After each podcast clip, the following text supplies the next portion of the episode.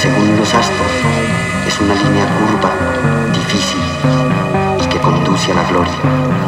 Salí del inmenso anonimato fundando el nadaísmo para restituir a la nada su condición rebelde y a mi vida una razón de vivir entre los signos apocalípticos y nihilistas de mi tiempo. Pienso que la sociedad en sus periodos de crisis levanta mitos para no dejar hundir el prestigio del espíritu.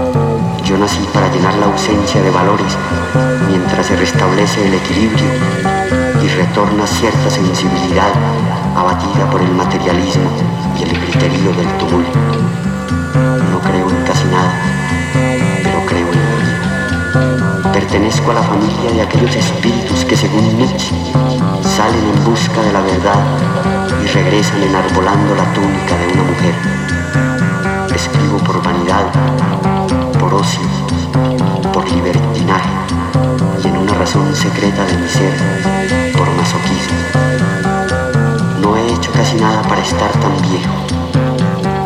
A mi edad, Cristo estaba a punto de ser colgado de la cruz y Rambo ya traficaba con armas en Abisinia después de revolucionar la poesía y escupirla en mitad de su rostro.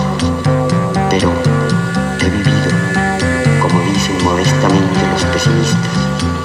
aunque en mi caso sería más exacto decir